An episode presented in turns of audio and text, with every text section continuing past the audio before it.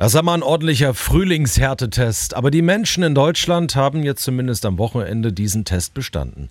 Die meisten sind zu Hause geblieben. Das und jetzt mehr in unserer täglichen 8 Uhr Sondersendung. Radio Regenbogen, Corona aktuell. Ja, die strengen Corona-Verordnungen gelten natürlich auch bei Sonnenschein, ist ja klar. Die meisten Bundesländer haben da eine positive Bilanz zu bieten. Ja, nehmen wir Baden-Württemberg, da haben die Menschen sich an die Kontaktverbote gehalten, wobei die Schwaben etwas vernünftiger scheinen als die Badener. In Stuttgart gab es am Samstag gerade mal ein oder zwei Regelverstöße. Und schauen wir bei uns hier äh, im Rhein-Neckar-Kreis, also in Mannheim 48, in Heidelberg 15, Rhein-Neckar-Kreis äh, insgesamt außer der größten Städte 30 teure Knöllchen. Dass es auf der Corona-Streife manchmal auch kurios zugeht, das berichtet die Polizei aus Leimen.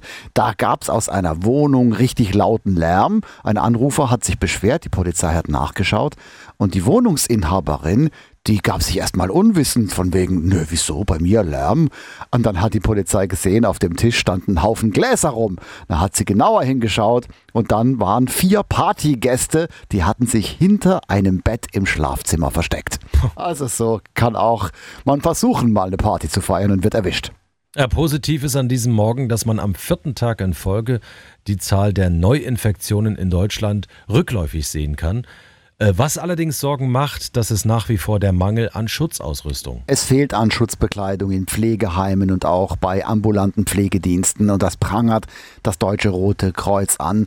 Heute Vormittag, da will das Corona-Krisenkabinett in Berlin die Probleme behandeln, darüber sprechen, weil Deutschland, und das weiß man, hat sich zu sehr in den vergangenen Jahren auf die Belieferung von Schutzmasken aus dem Ausland verlassen. Man muss selbst welche herstellen, heißt es es jetzt, schon heute sollen die Weichen dafür gestellt werden, dass es Unternehmen gibt, die in Deutschland in Zukunft Atemschutzmasken herstellen.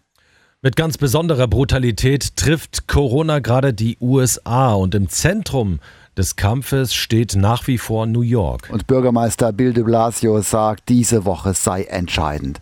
Dann könnten die Krankenhäuser überlastet werden, aber New York stemmt sich. Regenbogen 2 Reporterin Tina Eck. Diese Woche wird für die USA ein neues Pearl Harbor oder 9-11, warnt der oberste Gesundheitsbeamte Vizeadmiral Jerome Adams. Und es gibt keine magische Waffe gegen die Ausbreitung des Virus im ganzen Land, meint er weiter. Vor allem in New York und New Orleans könnte die Lage dramatisch werden. In den Krankenhäusern fehlt es an Personal, Betten, Schutzausrüstung und Beatmungsgeräten. Und selbst wenn die Zahl der Neuinfektionen in New York leicht zurückging, es ist noch lange nicht Zeit für Entwarnung. Diese und nächste Woche werden die schlimmsten, warnt auch Trump. In der Schule sitzen bleiben, das ist natürlich alles andere als schön. Aber Schüler, die schon vor Corona schwach waren, die leiden jetzt natürlich ganz besonders ohne Schule. Und deshalb rät der Deutsche Lehrerverband Schülern mit schlechten Leistungen wegen der Corona-Krise doch lieber freiwillig die Klasse zu wiederholen. Das sei besser als mit massiven Wissenslücken ins nächste Schuljahr zu starten. Der Vorteil für die Schüler, das freiwillige Wiederholen würde nicht als Pflichtwiederholung gewertet werden. Gut, dass wir in Deutschland das System der Kurzarbeit haben. Es macht die Wirtschaftskrise, ja sagen wir mal, nur halb so schlimm. Ja, das zeigt jetzt eine Vergleichsrechnung von IW Consult. Tatsächlich kann Kurzarbeit äh, den Wirtschaftseinbruch da fast halbieren. Man kann sagen, Kurzarbeit ist so wie so ein Langstreckenlauf. Wenn der Schüler, äh, der Schüler sage ich, der Läufer, äh, wenn dem die Puste ausgeht, dann trabt er eben ein wenig, bis er wieder Tempo aufnimmt. In Ländern ohne Kurzarbeit, da müssten Menschen nach der Krise wieder neu eingestellt werden. Das kostet Zeit und Geld.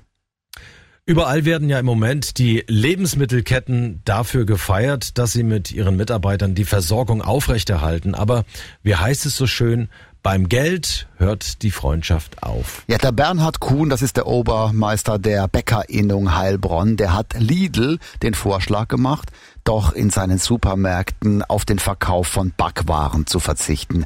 Davon würden die Bäcker doch profitieren. Das würden, würde also den örtlichen Handel stützen und die Mitarbeiter in den Märkten, die wären entlastet. Das ist die Idee. Aber Lidl will davon nichts wissen und versorgt seine Kunden weiter mit eigenen Backwaren vor Ort. Für die Profisportler in Baden-Württemberg ist das jetzt eine tolle Nachricht, die da gekommen ist. Sie dürfen nämlich wieder raus, also raus aus dem Heimtraining. Ja, heute wird geklärt, wann unsere Spitzensportler in dieser Woche den Trainingsbetrieb wieder aufnehmen dürfen. Das gilt natürlich auch für die Fußballprofis der Erst- und Zweitligisten TSG Hoffenheim, SC Freiburg und Karlsruhe SC. Regenbogen 2 Reporterin Barbara Schlegel. Alle Sportarten sollen bei dieser Ausnahmeregelung gleich behandelt werden und natürlich wird es strenge Auflagen geben. Aber Kultus- und Sportministerin Susanne Eisenmann ist wichtig, dass unsere Mannschaften und Spitzensportler keine Wettbewerbsnachteile erleiden müssen. Denn in anderen Bundesländern sind einige Fußball-Bundesligisten tatsächlich schon wieder eingeschränkt auf dem Trainingsgelände aktiv. Bei uns waren bislang sämtliche Sportstätten gesperrt. Für den Amateur- und Freizeitsport soll das auch so bleiben.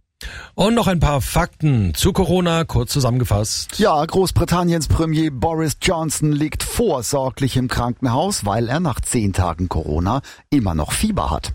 In den USA hat sich ein Tiger in einem Zoo mit Corona infiziert, hat sich bei seinem Pfleger angesteckt wird das aber problemlos überleben. Und Eltern in Indien haben ihre neugeborenen Zwillinge Covid und Corona genannt. Mit den Namen für den Jungen und das Mädchen wollen sie an die schwierigen Umstände der Geburt in der Zeit der Corona-Krise erinnern. Radio Regenbogen, Corona aktuell. Wenn dir der Podcast gefallen hat, bewerte ihn bitte auf iTunes und schreib vielleicht einen Kommentar. Das hilft uns sichtbarer zu sein und den Podcast bekannter zu machen. Dankeschön.